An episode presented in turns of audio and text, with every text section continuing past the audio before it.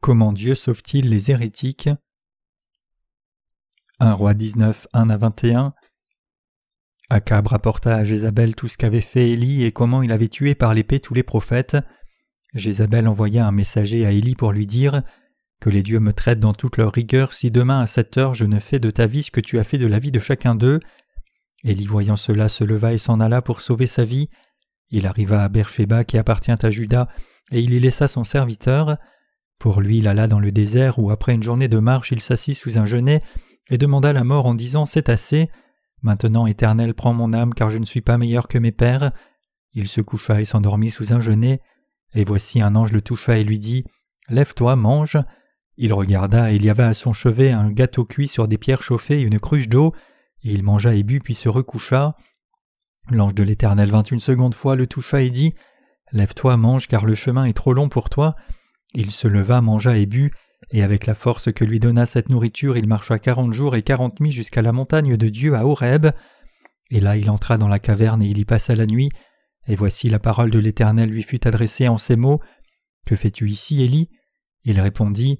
J'ai déployé mon zèle pour l'Éternel, le Dieu des armées, car les enfants d'Israël ont abandonné ton alliance, ils ont renversé tes autels, et ils ont tué par l'épée tes prophètes. Je suis resté moi seul et ils cherchent à m'ôter la vie. L'Éternel dit Sors et tiens-toi dans la montagne devant l'Éternel.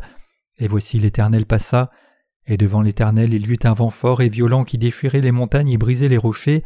L'Éternel n'était pas dans le vent, et après le vent ce fut un tremblement de terre. L'Éternel n'était pas dans le tremblement de terre, et après le tremblement de terre un feu. L'Éternel n'était pas dans le feu, et après le feu un murmure doux et léger. Quand Élie l'entendit, il s'enveloppa le visage de son manteau, il sortit et se tint à l'entrée de la caverne. Et voici une voix lui fit entendre ces paroles. Que fais-tu ici, Élie? Il répondit J'ai déployé mon zèle pour l'Éternel, le Dieu des armées, car les enfants d'Israël ont abandonné ton alliance. Ils ont renversé tes autels et ils ont tué par l'épée tes prophètes. Je suis resté moi seul et ils cherchent à m'ôter la vie. L'Éternel lui dit Va, reprends ton chemin par le désert jusqu'à Damas, et quand tu seras arrivé, tu oindras Azaël pour roi de Syrie. Tu oindras aussi Jéhu, fils de Nimshi, pour roi d'Israël et tu oindras Élisée fils de Shaphat, d'Abel Méoula, pour prophète à ta place, et il arrivera que celui qui échappera à l'épée d'Azaël, Jéhu le fera mourir, et celui qui échappera à l'épée de Jéhu, Élisée le fera mourir. Mais je laisserai en Israël sept mille hommes, tous ceux qui n'ont point fléchi le genou devant Baal et dont la bouche ne l'a point baisé. Élie partit de là, et il trouva Élisée fils de Shaphat qui labourait. Il y avait devant lui douze paires de bœufs, et il était avec la douzième. Élie s'approcha de lui et elle jeta sur lui son manteau. Élisée quittant ses bœufs courut après Élie et dit Laisse-moi embrasser mon père et ma mère et je te suivrai. Élie lui répondit Va et reviens car pense à ce que je t'ai fait. Après s'être éloigné d'Élie, il revint prendre une paire de bœufs qu'il offrit en sacrifice. Avec l'attelage des bœufs, il fit cuire leur chair et la donna à manger au peuple. Puis il se leva, suivit Élie et fut à son service. Élie, mon Dieu et Yahweh, un prophète d'Israël né autour du IXe siècle avant Jésus-Christ à Tsiba, Galaad. Son ministère laissa un profond impact non seulement en son temps, mais aussi au temps du Nouveau Testament. La vie et le ministère d'Élie. Le ministère premier d'Élie. Élie était un témoin de la foi qui croyait en Dieu Yahweh. Pendant le règne du roi Akab, quand Élie commença activement le ministère, L'adoration de Baal était répandue sous l'influence de la reine Jézabel. 1 roi 16, versets 29 à 33. Donc le prophète Élie déclara au roi Akab qu'Israël souffrirait d'une sécheresse. 1 roi 17, verset 1. Ceci reflétait la volonté de Dieu d'amener le peuple d'Israël à revenir à lui en réalisant que Baal, le Dieu de la prospérité et de la pluie, était une idole inutile. Après avoir prophétisé cette sécheresse, Élie se cacha dans une caverne et il vécut là en mangeant la nourriture apportée par des corbeaux. La sécheresse dura trois ans et six mois. Un roi 18, verset 1. Quand même le Kérit sécha, Dieu ordonna à Élie d'aller à Sarepta. À Sarepta, Élie fit deux miracles, l'un qui était de faire que les pots de farine et d'huile d'une veuve soient toujours pleins, et l'autre de ressusciter le fils de la veuve. Un roi 17, verset 7 à 24. Alors que le royaume du nord d'Israël souffrait de la famine, Élie apparut à Obed, un officiel en charge de la maison d'Akab, et lui dit d'aller chez Akab et de dire au roi qu'il était là. Élie proposa alors au roi Akab de faire une confrontation aux yeux du peuple d'Israël entre lui-même et un total de 850 prophètes de Baal et d'Astarté pour voir qui était le vrai Dieu. Le roi Akab accepta sa proposition. Élie dit alors aux prophètes de Baal qui étaient les ennemis de Dieu de prier leur Dieu en premier. Mais leur prière était en vain. L'idole Baal en qui ils croyaient était incapable de répondre à leur demande, car cette idole n'était rien de plus qu'une illusion créée selon le modèle de la pensée humaine. Puis ce fut au tour d'Élie, et donc il pria le Dieu Yahweh en qui il croyait, lui demandant d'envoyer le feu du ciel, de brûler le sacrifice et le bois placé sur l'autel de pierre, et de consumer même l'eau qui était versée sur l'autel. 1 roi 18, verset 20 à 38. Dieu répondit à sa prière par le feu et la puissance. À cause de cet événement, le peuple d'Israël s'éveilla de son profond sommeil spirituel et retourna à Dieu Yahweh. Élie ordonna alors au peuple d'Israël d'amener tous les prophètes de Baal au quichon et de les exécuter. 1 roi 18, versets 39 à 40. Maintenant que les idolâtres étaient détruits, Élie dit au roi Akab que la pluie allait venir, puis cette fois il pria sincèrement Dieu de faire venir la pluie. Quand la pluie eut fini par venir, Élie courut de joie au mont Carmel vers le palais du roi Akab à environ vingt-sept kilomètres et devança le char d'Akab. Le second ministère d'Élie En entendant la nouvelle que tous les prophètes de Baal et d'Astarté avaient été tués au Carmel, Jézabel fut irritée et décida de tuer Élie. 1 roi 19 verset 2 à 3. Effrayé au risque d'être tué par Jézabel, Élie courut vers le sud et demanda à Dieu de prendre sa vie. 1 roi 19 verset 3 à 4. Cependant, un ange apporta de la nourriture à Élie, et fortifié par cette nourriture, il marcha jusqu'à la montagne d'Oreb sans se reposer, au lieu où Moïse avait reçu la loi des siècles auparavant. 1 roi 19 verset 5 à 8. Dans une caverne du mont Horeb, Élie se plaignait du désintérêt et de l'indifférence des Israélites pour Yahweh, et il fit savoir à Dieu que sa vie était maintenant inutile. Un roi 19, verset 9 à 10. Après cela, dans une douce voix, il expérimenta la présence de Dieu Yahweh. Un roi 19, verset 11 à 13. Dans cette petite voix, Dieu Yahweh donna à Élie trois tâches c'était d'oindre Azaël comme roi de Syrie, d'oindre Jéhu comme roi du royaume du nord d'Israël, et d'oindre Élisée comme prophète de Dieu. Un roi 19, verset 15 à 16. Aussitôt qu'Élie descendit de la montagne, il oignit Élisée comme prophète. Un roi 19, verset 19 à 21. Mais les deux tâches restantes furent accomplies plus tard par Élisée. 2 rois 8, verset 7 à 15, 9, verset 1 à 10.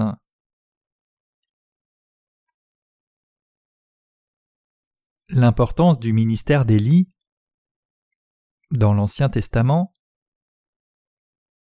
Élie, l'un des plus grands prophètes de l'Ancien Testament, était actif principalement dans le royaume du nord d'Israël, essayant de réveiller son peuple à réaliser que seul Dieu Yahweh était le vrai Dieu vivant, et ainsi restaurer leur foi spirituelle pour louer et adorer seulement ce Dieu. Le prophète Malachi mentionna le ministère spirituel d'Élie pour les temps de la fin, et Jésus lui-même témoigna que cet Élie était Jean-Baptiste. Considérant cela, nous devons nous rappeler que son ministère était une part indispensable pour l'œuvre du salut. Le prophète Malachi a parlé du rôle d'Élie pour les temps de la fin. Il a prophétisé qu'avant la venue du jour terrible de Yahweh, Élie viendrait sur la terre une nouvelle fois, et il travaillerait à ramener le cœur des enfants vers Dieu le Père. Malachi 4, versets 5 à 6. Pendant la période intermédiaire entre l'Ancien et le Nouveau Testament, pour compléter la mystérieuse ascension d'Élie et la promesse de son retour, la sagesse de Sirac, 48-10, l'un des apocryphes, dit qu'Élie remplirait la mission d'apaiser la colère de Dieu et de réunir les douze tribus d'Israël, et dans Enoch, il est écrit qu'Élie deviendrait le souverain sacrificateur pour prêcher la seconde venue du Messie qui apporterait la paix et le salut au temps de la fin. Dans le Nouveau Testament, le peuple juif avait toujours de fortes attentes pour le retour d'Élie et de son ministère apocalyptique.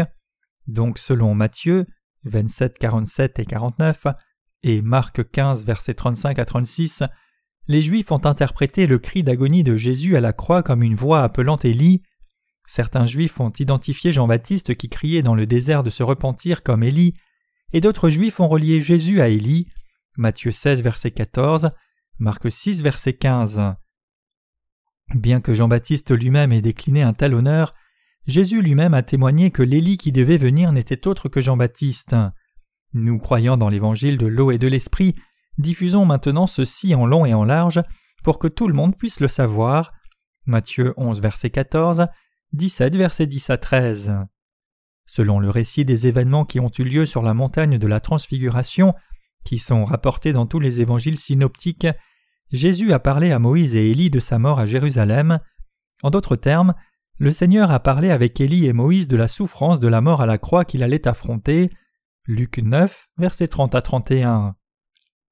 Nous pouvons voir que le ministère d'Élie, qui a essayé de ramener les cœurs dépravés du peuple d'Israël, a été complété par le ministère de Jean-Baptiste dans le Nouveau Testament.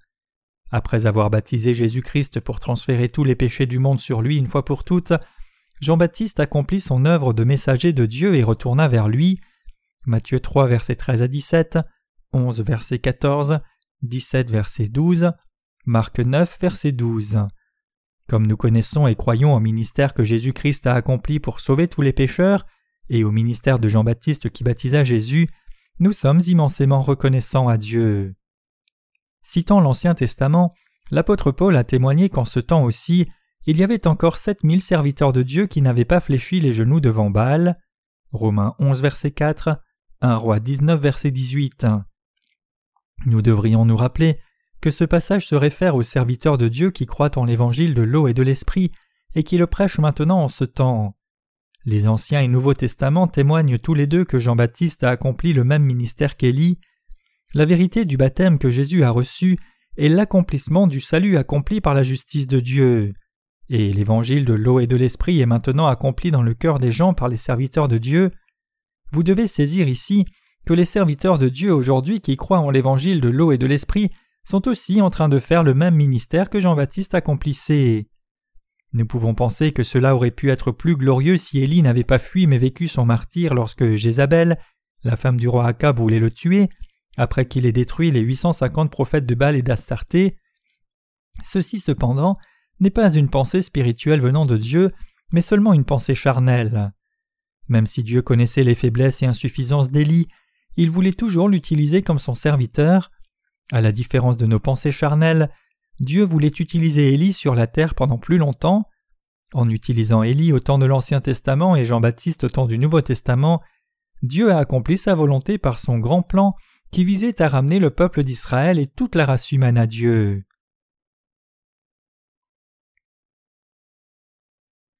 Jésus rendit témoignage à Jean-Baptiste en Matthieu 11 disant Il est l'Élie qui devait venir. La Bible dit que Jean-Baptiste était le dernier serviteur du temps de l'Ancien Testament et il devait ramener beaucoup de gens dans les bras de Dieu. Donc c'est à cause du ministère de Jean-Baptiste que maintenant, en ce temps du Nouveau Testament, une voie est ouverte pour que les croyants dans l'évangile de l'eau et de l'esprit retournent à Jésus-Christ et reçoivent la rémission de leurs péchés. Au temps du Nouveau Testament, Jean-Baptiste a accompli lui-même le même ministère que celui d'Élie au temps de l'Ancien Testament, si Élie avait servi pour les gens d'Israël au temps de l'Ancien Testament, afin qu'ils reviennent à Dieu, alors dans le Nouveau Testament, c'est Jean-Baptiste qui a servi la race humaine entière pour qu'elle retourne à Dieu et soit sauvée. Comme représentant de l'humanité qui ramena la race humaine entière à Jésus-Christ, Jean-Baptiste a transféré tous nos péchés du monde sur Jésus-Christ par son baptême, rendant alors possible à ses croyants de rendre à Dieu reconnaissance et gloire. Autrement dit, Jean-Baptiste est un serviteur de Dieu indispensable pour que tous les chrétiens réalisent la relation entre la vérité de l'évangile de l'eau et de l'esprit et le baptême que Jésus a reçu de Jean-Baptiste. Le baptême que Jean-Baptiste donna à Jésus au Jourdain était l'événement crucial qui a transféré tous nos péchés sur Jésus une fois pour toutes.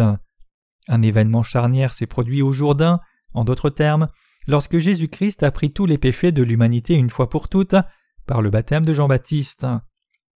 C'est pour cela que Jésus a été crucifié pour verser son sang et mourir, puis ressusciter d'entre les morts, et c'est pour cela qu'à partir de là, quiconque mange la chair de Jésus et boit son sang par la foi peut être sauvé de tous ses péchés.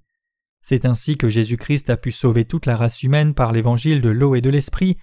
En baptisant Jésus-Christ, Jean-Baptiste a accompli le ministère de transfert de tous les péchés du monde sur Jésus une fois pour toutes. Le baptême que Jean-Baptiste donna à Jésus a accompli le plan de salut de Dieu pour l'humanité.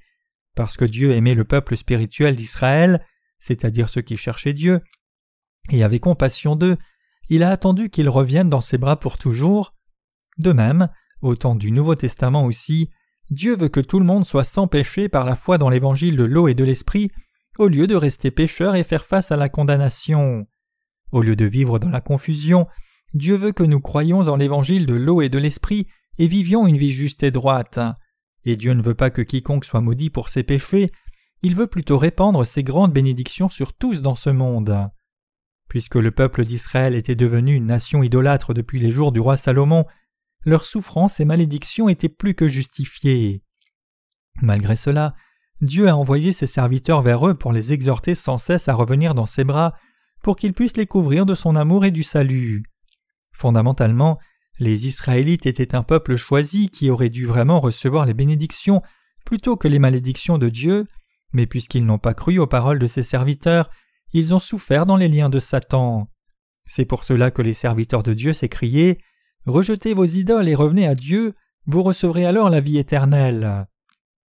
Élie était le serviteur précieux de Dieu qui a confronté à lui seul 850 prophètes païens qui servaient les idoles de Baal et d'Astarté et a montré qui était le vrai Dieu. Après avoir mené ce combat spirituel, Élie avait besoin d'un peu de repos, mais à ce moment-là, Élie entendit les paroles méchantes de Jézabel Je te prendrai la vie avant cette heure demain. Élie fut dans la terreur après avoir entendu cela. Ayant mené un tel combat, il voulait reposer son corps épuisé, mais après avoir eu ce traitement, il confia son corps et son cœur à Dieu. Il pria sous un arbuste en disant Seigneur, je préférerais que tu me prennes la vie que de me laisser mourir entre les mains de Jézabel.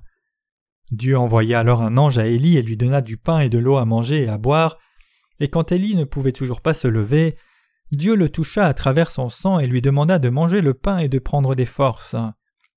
Donc il mangea de nouveau du pain et but de l'eau, et avec cette force donnée par Dieu, il atteignit le mont Horeb en quarante jours et quarante nuits, il arriva à une caverne au mont Horeb, et là il entendit le commandement de Dieu.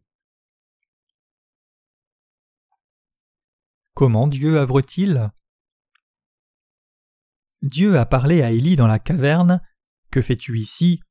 Et Élie dit J'ai déployé mon zèle pour l'Éternel, le Dieu des armées, car les enfants d'Israël ont abandonné ton alliance. Ils ont renversé tes autels et ils ont tué par l'épée tes prophètes.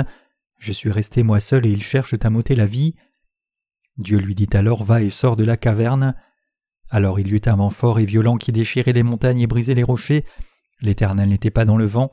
Et après le vent ce fut un tremblement de terre, l'Éternel n'était pas dans le tremblement de terre. Et après le tremblement de terre un feu, l'Éternel n'était pas dans le feu. Et après le feu un murmure doux et léger. Ici nous devons prêter une attention particulière à la phrase et après le feu un murmure doux et léger.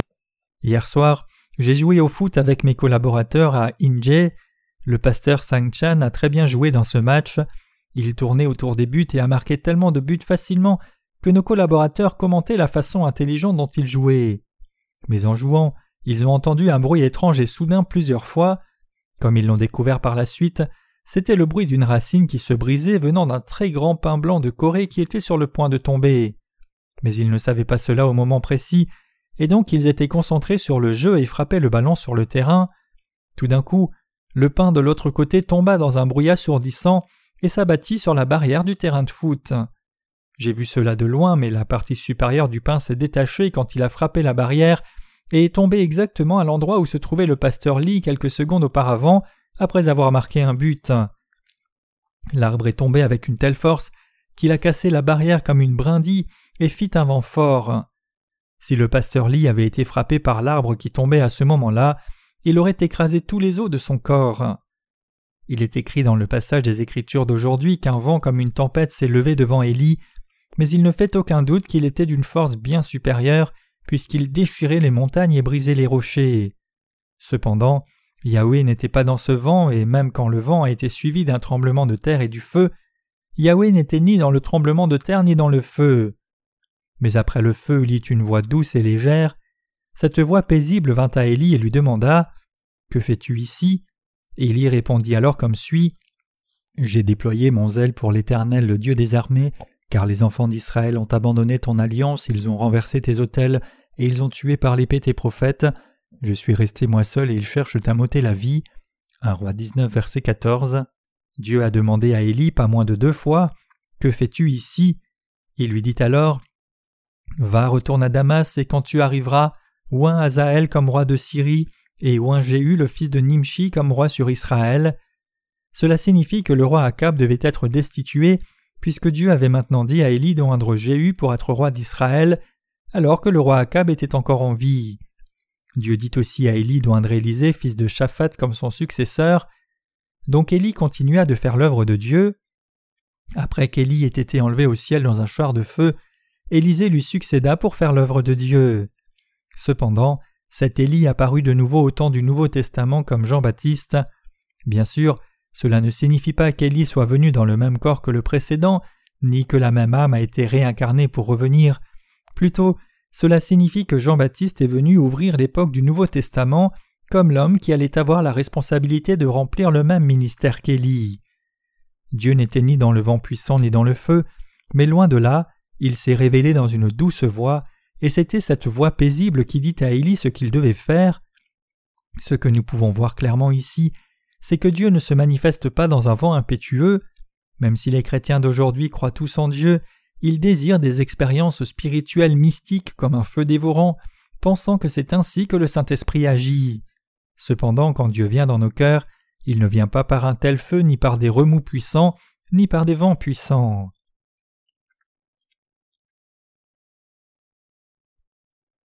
Cette parole merveilleuse de Dieu nous permet de discerner l'œuvre de Satan qui se trouve dans le christianisme d'aujourd'hui. Beaucoup de chrétiens pensent que lorsque le Saint-Esprit descend sur eux, il les fait trembler de tout leur corps, tomber en arrière et être inconscients, voir des illusions étranges, lancer des paroles insensées de leur bouche. Ils pensent que ce sont des œuvres du Saint-Esprit, c'est-à-dire qu'ils pensent qu'ils prophétisent, parlent en langue et ont des visions. Cependant, Dieu Yahweh ne demeure pas dans ses œuvres, au contraire il demeure dans une petite voix douce. Nous devons réaliser ce que nous dit la parole de Dieu. Les gens reçoivent la rémission de leurs péchés et le don du Saint-Esprit seulement quand nous leur expliquons la parole de Dieu en détail et la prêchons par l'évangile de l'eau et de l'Esprit. C'est alors que nous avons prêché la parole de Dieu en détail qu'il est descendu et a agi pour expier les péchés des gens, est venu dans les cœurs et en a fait des enfants de Dieu. C'est ainsi que l'œuvre de Dieu se déroule. Effectivement, Dieu agit dans la pensée des gens quand nous donnons un rapport détaillé des Écritures. Regardez en Acte 8, versets 26 à 40. Philippe a donné un récit détaillé du passage des Écritures jusqu'à ce que l'eunuque atteigne une compréhension de l'évangile de l'eau et de l'esprit, et par conséquent il a eu foi dans le baptême de Jésus. Ainsi, nous devons expliquer la parole de Dieu aux âmes confuses en détail. Une fausse perception commune à beaucoup de croyants chrétiens d'aujourd'hui est la notion que Dieu descend dans le feu, faisant des remous et avec un grand vent, ou des rêves et visions mystérieux, mais ce n'est pas vrai. Dieu nous parle toujours et agit dans nos vies par sa parole claire et détaillée, c'est par sa parole que Dieu s'est révélé à nous, et donc quand les serviteurs de Dieu autoproclamés d'aujourd'hui font toutes sortes de chahuts et de désordres pour parler en langue ou prophétiser, ce n'est pas l'œuvre de Dieu. J'ai lu quelqu'un qui disait dans son livre que lorsqu'il a expérimenté la présence du Saint-Esprit, son corps entier tremblait et fut complètement renversé. Mais même si le corps de cette personne a en effet été secoué, cela n'indique en aucun cas que son esprit est réellement né de nouveau en croyant dans l'évangile de l'eau et de l'esprit.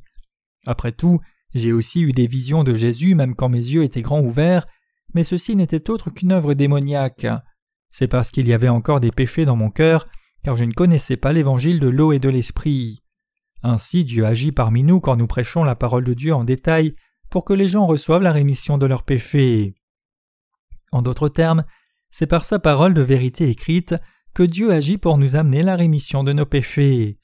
Donc dans les communautés chrétiennes d'aujourd'hui de par le monde, particulièrement dans des églises affiliées aux pentecôtistes, les pratiques répandues de parler en langue, prophétie et d'exposer les péchés de quelqu'un d'autre sous le soi-disant don de discernement sont toutes des œuvres de démons.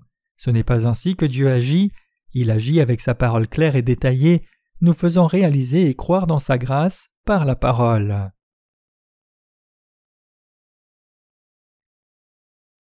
Que signifie la douce voix de Dieu? Quand notre Seigneur sauve les âmes, œuvre-t-il dans le feu, un tremblement de terre ou un vent violent? Non, bien sûr que non. Dieu agit dans nos cœurs par sa parole détaillée. Dieu a écrit dans sa parole en détail que notre Seigneur Jésus nous a sauvés de tous les péchés du monde, en venant sur la terre, prenant nos péchés en étant baptisé par Jean-Baptiste, mourant à la croix et ressuscitant d'entre les morts. C'est avec cette parole que Dieu agit dans chaque âme. De même, nous prêchons aussi la parole de Dieu silencieusement et calmement par notre ministère de la littérature. En résultat, beaucoup de gens ont maintenant réalisé que Dieu parle concrètement à leur connaissance, leur pensée et leur cœur, qu'il vient réellement les chercher par sa parole détaillée, et qu'il œuvre dans leur vie sans faute par cette parole pure. Quand il s'agit de prêcher l'évangile de l'eau et de l'esprit à tous les gens dans le monde entier en ces temps, Dieu nous a instruits à l'enseigner pas à pas en détail par notre littérature ou la bouche de ses serviteurs pour que les gens soient en mesure de le comprendre.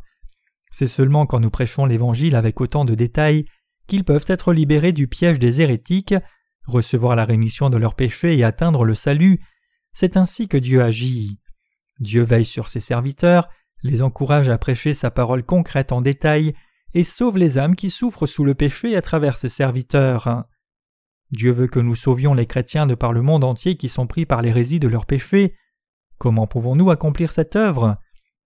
Tout ce que nous avons à faire, c'est prêcher la parole concrète de l'évangile de l'eau et de l'esprit. Dieu veut que nous sauvions les gens du péché en leur enseignant l'évangile de l'eau et de l'esprit pas à pas sur la base de la parole écrite de Dieu. Maintenant même, Dieu agit continuellement pour le salut des âmes par ses serviteurs qui croient dans l'évangile de l'eau et de l'esprit. Regardez au passage des Écritures d'aujourd'hui une fois encore, Dieu n'a-t-il pas soutenu et utilisé Élie? Dieu accomplit son œuvre à travers ses serviteurs, c'est par ses serviteurs que Dieu accomplit son œuvre, c'est aussi par ses serviteurs que Dieu parle de la façon dont l'histoire du monde va se dérouler. Le Seigneur Dieu a ordonné à Élie d'oindre Azaël comme roi sur la Syrie, Jéhu comme roi sur Israël, et Élisée comme prophète à sa place. En Israël au temps de l'Ancien Testament, quand un roi était suscité, de l'huile était apportée dans une corne et cette huile était alors versée sur la tête du nouveau roi. Les prophètes et les souverains sacrificateurs étaient aussi oints quand ils étaient installés. Christ dans le nom Jésus-Christ signifie oint, donc le nom Jésus-Christ signifie que le Seigneur Jésus est le Sauveur, dont les fonctions incluent roi, prophète et souverain sacrificateur. En d'autres termes, Jésus-Christ a reçu les trois fonctions de la part de Dieu. Le nom Jésus signifie le Sauveur, et le nom Christ signifie qu'il a reçu trois fonctions de Dieu, et donc le nom Jésus-Christ signifie qu'il est le Sauveur qui nous a sauvés, vous et moi, de tous nos péchés en remplissant ces trois fonctions sur cette terre. Au temps du ministère d'Élie, Akab était roi du royaume du Nord, Israël, mais Dieu le destitua de son trône et il dit Tuez-le, que les chiens lèchent le sang de son corps, que les oiseaux mangent sa chair. Tout comme le Seigneur l'avait maudit, Akab a été frappé sur le champ de bataille et mourut de ses blessures, et les chiens ont léché son sang. 1 roi 21 verset 19, 22 verset 38. C'est parce qu'Akab marchait dans la voie de Jéroboam et adorait des idoles devant Dieu. La même chose est arrivée au corps de Jézabel aussi. Quand elle est tombée, les chiens sont venus et ont léché son sang, et les oiseaux ont mangé sa chair. Son cœur était complètement défait, et selon la parole de prophétie de Dieu, les chiens ont dévoré son corps. 1 roi 21 verset 23. Dieu a fait tomber sa colère sur eux. Cette femme Jézabel devait ressembler à une femme puissante, mais elle a été complètement maudite par Dieu. Il maudit le roi Jéroboam, le roi Bacha, et tous les autres qui ont marché dans les voies de Jéroboam. Ceux qui ont suivi le péché de Jéroboam, Dieu a fait que leur corps périsse et soit mangé par les chiens. Le peuple d'Israël a commis de tels péchés par ignorance, mais les leaders de la nation devaient en savoir plus donc Dieu tua sans pitié tous les leaders qui ont conduit son peuple sur la voie de l'idolâtrie. Dieu agit toujours par ses serviteurs. Dieu agit par ses serviteurs. Par eux, il agit pour répandre l'évangile de l'eau et de l'esprit dans le monde entier. Même si Dieu aime tous les gens du monde entier, beaucoup de chrétiens sont maintenant prisonniers de l'hérésie, même s'ils professent croire en Dieu. Par qui Dieu ramène-t-il alors le cœur de ces gens dans ses bras? Il fait cette œuvre par ses ouvriers et serviteurs. Tous les saints qui demeurent dans son Église et servent l'Évangile maintenant sont des serviteurs de Dieu. Ainsi, c'est par ses serviteurs que Dieu agit, et c'est par eux qu'il accomplit sa volonté. Pourquoi Dieu agit-il alors à travers ses serviteurs? C'est parce qu'ils savent que Dieu veut qu'ils accomplissent et obéissent à sa volonté.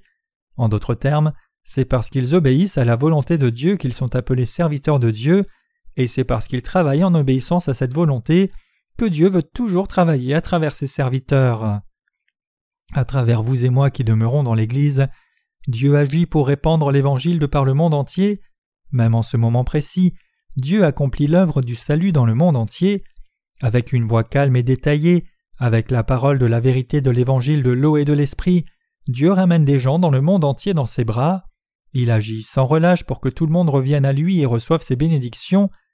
Le fait que nous soyons maintenant engagés dans notre ministère de la littérature est la preuve que vous et moi sommes utilisés comme des instruments de Dieu pour son œuvre. Dieu a dit à Élie d'oindre Élisée comme prophète pour lui succéder. Avec cela, Élie n'a pas été rejeté par Dieu, mais plutôt il a accompli tout son devoir. Plus tard Dieu l'a finalement élevé dans un char de feu. Comme Enoch, Élie alla vers Dieu sans goûter à la mort. C'est une ombre de l'enlèvement. Cela nous montre que quand le Seigneur reviendra, ceux parmi les vivants qui seront nés de nouveau en croyant dans l'évangile de l'eau et de l'esprit seront enlevés comme cela. Vous et moi prêchons maintenant l'évangile de l'eau et de l'esprit au monde entier. Combien d'hérétiques y a-t-il parmi les chrétiens d'aujourd'hui? En quoi ces chrétiens croient-ils maintenant? Ne croient-ils pas dans des veaux d'or ayant remplacé Jésus-Christ par cela? Finalement, le but pour lequel les pasteurs d'aujourd'hui sont dans le ministère est d'exploiter leur assemblée pour l'argent, Invoquant le nom de Jésus-Christ, ils extorquent de l'argent de leur assemblée en insistant sur les bénédictions matérielles et la santé physique. Ceci est la preuve du fait qu'ils ont remplacé Dieu par des veaux d'or qu'ils adorent maintenant à la place. Qu'en est-il des laïcs alors? Que demandent-ils au Seigneur quand ils viennent à l'Église? Eux aussi demandent les choses de la chair. Par exemple, ils prient pour leurs fils et leurs filles et la réussite aux examens scolaires afin d'être reçus dans leur école préférée. Avec leur leader, ils ne suivent en réalité que les choses de la chair. En d'autres termes, plutôt que de prier pour qu'eux et leurs enfants soient complètement remis des péchés de leur cœur et qu'ils puissent faire l'œuvre de Dieu, ils prient pour que leurs enfants soient reçus dans les écoles, qu'ils deviennent riches, que leurs affaires aient du succès, que leur chair prospère et qu'ils vivent une vie influente dans ce monde présent. Ce sont les preuves qui montrent que ces chrétiens adorent maintenant des veaux d'or devant Dieu. Jéroboam a remplacé Dieu par des veaux d'or et les a adorés comme des dieux. S'il avait reconnu et adoré Yahweh comme le seul Dieu, vécu par la foi en dépit de ses insuffisances, et essayé de suivre le Seigneur, alors Dieu aurait fait d'Israël la nation la plus puissante du monde entier et aurait béni son peuple abondamment. Mais puisque Jéroboam a remplacé Dieu par des veaux d'or et les a adorés, cela a provoqué la colère de Dieu. De même, pour les leaders chrétiens et croyants d'aujourd'hui dans le monde entier, des veaux d'or sont devenus leurs dieux et ils adorent de la sorte. Ce qu'ils demandent à Dieu sont des choses charnelles. C'est parce que les chrétiens d'aujourd'hui servent des veaux d'or comme leur Dieu, tout comme le peuple d'Israël, que Dieu est en colère, et ils seront tous détruits par conséquent. Ils sont tombés dans l'hérésie aujourd'hui. Les pasteurs qui adorent le Dieu Mammon ont conduit leur assemblée à croire au veau d'or comme leur sauveur à la place de Jésus. Ils croient en Jésus juste comme l'un des nombreux dieux, et leur but ultime est de s'assurer du succès dans le monde en croyant en Jésus. Aujourd'hui, les bénédictions matérielles sont ce que quasiment tous les chrétiens veulent de la part de Dieu.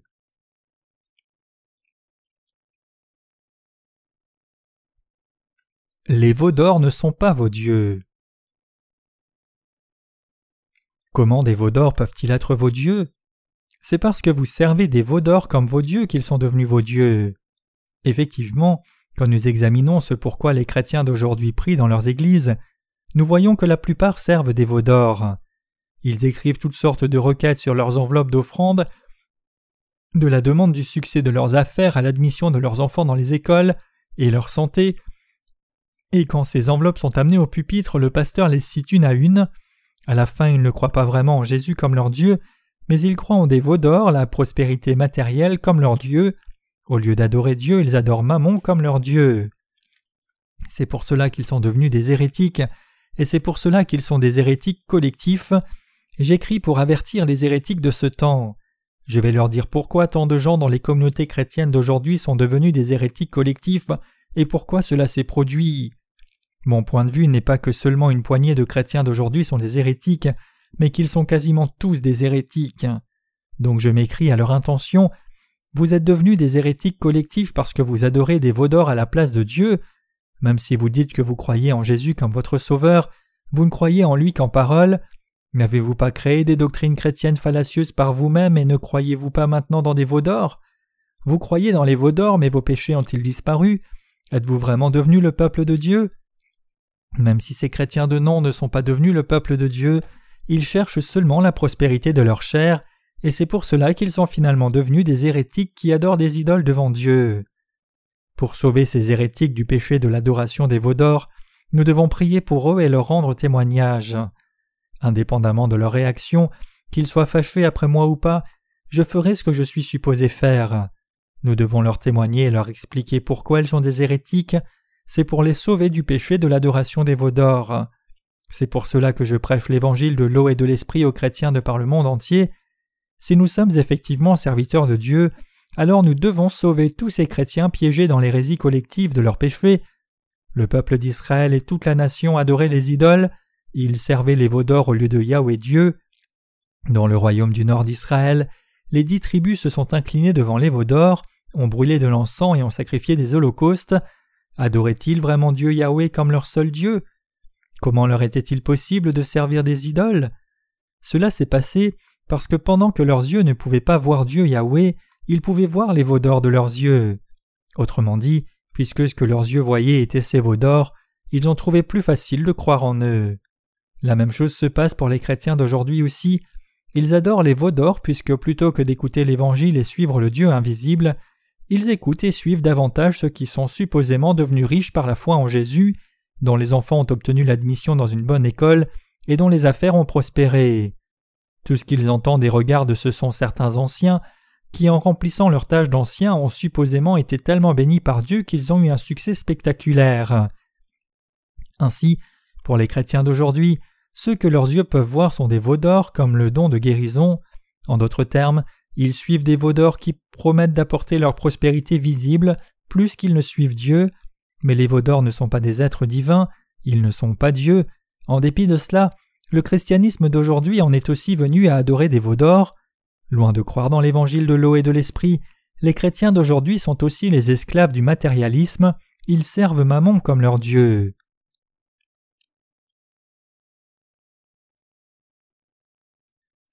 Le christianisme d'aujourd'hui est effectivement devenu une hérésie devant Dieu. Quelle preuve y a-t-il pour montrer que les chrétiens d'aujourd'hui ne sont pas des hérétiques devant Dieu? Les hérétiques sont ces chrétiens qui ne suivent ni ne servent l'évangile de l'eau et de l'esprit, qui est la vérité de Dieu, mais qui loin de là adorent en réalité des veaux d'or comme leur Dieu, à l'encontre de la volonté de Dieu. Même pour ceux qui sont nés de nouveau et croient maintenant dans l'évangile de l'eau et de l'esprit, s'ils ignorent la volonté du Seigneur de diffuser l'évangile dans le monde entier et vivent seulement pour leur propre chair, alors ils sont aussi des hérétiques devant Dieu. Plus simplement, tout chrétien qui adore des idoles est un hérétique. Beaucoup de gens pensent que seuls des cultes particuliers sont hérétiques, mais en réalité il y a beaucoup d'hérétiques même dans les dites dénominations orthodoxes chrétiennes. Ceux qui doivent encore croire en Jésus comme leur sauveur sont simplement des non-chrétiens, non des hérétiques devant Dieu. Cependant, parmi ceux qui professent croire en Jésus, il y a beaucoup d'hérétiques. Quand vous regardez au monde en réalisant cela, vous serez capable de voir qu'il est rempli de beaucoup d'hérétiques. Je me demande ce que les gens diront après avoir lu ce livre. Peut-être que certaines personnes seront si fâchées qu'elles pourraient ramasser des pierres et me les jeter, mais je n'ai pas peur d'elles du tout. Indépendamment de la façon dont les gens pourraient répondre, s'ils réalisent leur hérésie en lisant ce livre, alors ils pourront s'en détourner, croire dans l'évangile de l'eau et de l'esprit et revenir à Dieu. Sinon, ils sont libres de m'attaquer autant qu'ils veulent et être en colère contre moi pour les avoir appelés hérétiques. Ce n'est pas ce qui compte. Ce qui compte, c'est s'ils peuvent apporter une preuve pour dire que j'ai tort, une preuve qu'ils servent effectivement Dieu et non des veaux d'or, c'est avec cette disposition de cœur que j'écris ce livre. Mes chers croyants, notre Dieu agit par la parole de l'eau et de l'esprit au milieu d'une petite voix douce.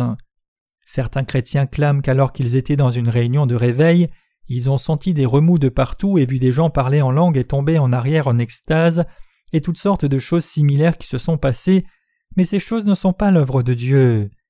Certains pasteurs clament qu'alors qu'ils étaient dans leur chambre ils ont senti une présence étrange et tout d'un coup leur corps a vibré de partout et leur nez a senti un arôme rafraîchissant, mais ces œuvres ne sont pas non plus celles du Saint-Esprit. Ce sont des œuvres du diable. Quand ces gens n'ont même pas reçu la rémission de leurs péchés en croyant dans l'évangile de l'eau et de l'esprit, comment quelque chose qui leur arrive pourrait-il être l'œuvre de Dieu? Autrement dit, le Saint-Esprit n'agit jamais parmi les pécheurs. Ce n'est pas l'œuvre du Saint-Esprit mais l'œuvre du diable. L'œuvre du Saint-Esprit se manifeste quand quelqu'un croit dans la parole d'évangile de l'eau et de l'esprit, la parole détaillée de Dieu. Certains pourraient demander que signifient donc les événements chez les pentecôtistes quand le Saint-Esprit est descendu sur les apôtres et les disciples de l'Église primitive au jour de la Pentecôte, quelque chose comme des langues de feu s'est placé sur chacun d'eux, et leur bouche s'est ouverte pour parler en diverses langues. Cela signifie que parce que les apôtres et les saints de l'Église primitive étaient déjà des saints, qui croyaient dans l'évangile de l'eau et de l'esprit, Dieu leur a donné la puissance pour prêcher l'évangile. En aucun cas ce récit ne signifie que la puissance du Saint-Esprit soit descendue ainsi sur ceux qui n'étaient pas nés de nouveau. Donc si un chrétien crie soudainement et se met à trembler, ce qui lui arrive est clairement l'œuvre de Satan, ces choses ne sont pas l'œuvre de Dieu. Les gens doivent revenir à l'évangile de l'eau et de l'esprit par la foi et affirmer leur salut avec la parole de Dieu concrète et détaillée. L'œuvre de Dieu est accomplie quand l'évangile de l'eau et de l'esprit agit en détail dans le cœur des hommes.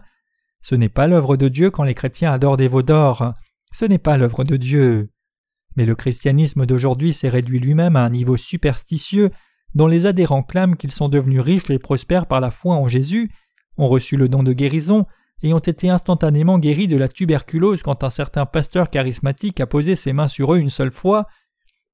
Certaines personnes témoignent qu'elles sont nées avec des jambes déformées mais quand un pasteur a posé ses mains sur leur tête, leur jambe a été guérie et qu'elles peuvent maintenant marcher normalement.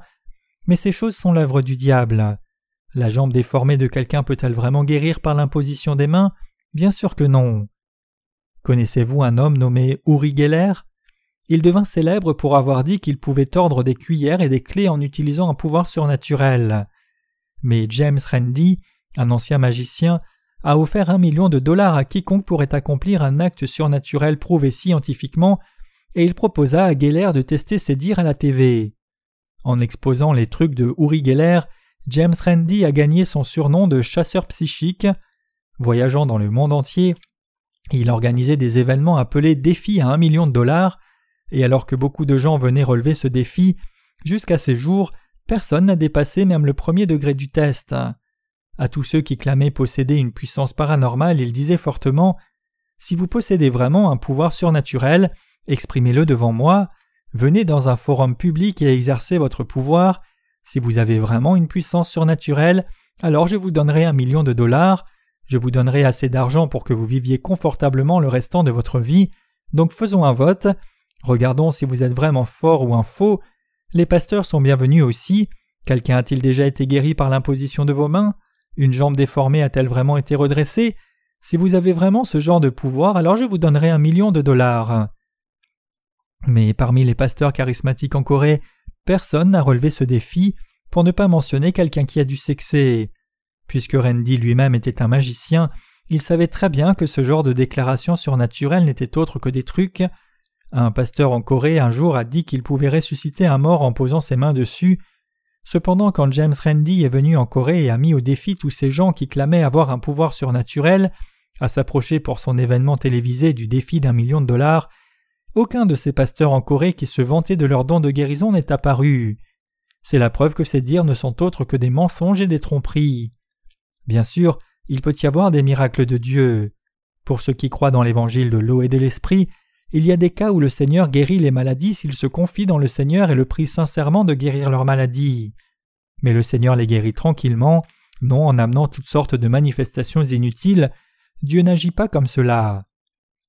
Dans l'histoire du christianisme de par le monde, les serviteurs de Dieu de l'Église primitive exerçaient le ministère de guérison, cependant ils faisaient cela seulement pour prêcher l'évangile de l'eau et de l'esprit. Pensez-y vous-même, nous pouvons voir dans le livre des actes que beaucoup d'œuvres surnaturelles comme des trémous et le parler en langue accompagnaient le ministère des apôtres, mais nous devons comprendre l'arrière-plan historique de ce temps. En ce temps-là, puisqu'Israël était sous le règne de Rome, beaucoup d'Israélites vivaient éparpillés dans le monde. Mais ils devaient venir à Jérusalem selon la loi. Compte tenu de leur résidence à l'étranger, beaucoup d'entre eux ne pouvaient pas communiquer, ils avaient perdu leur langue natale et la foi héritée de leurs ancêtres. Bien sûr, n'y avait-il pas aussi beaucoup de gentils qui vivaient à Jérusalem? Les gentils en ce temps ne connaissaient pas le sacrifice du jour de l'expiation et encore moins Jésus. Ils ne connaissaient rien de Jésus. Pour tous ces gens, les Juifs de l'étranger et les gentils résidant en Israël, pour croire que Jésus était le Fils de Dieu et le Sauveur, ils avaient besoin de signes, et donc Dieu a donné à ses serviteurs le pouvoir de faire des signes et des miracles pour prêcher Jésus par ce moyen.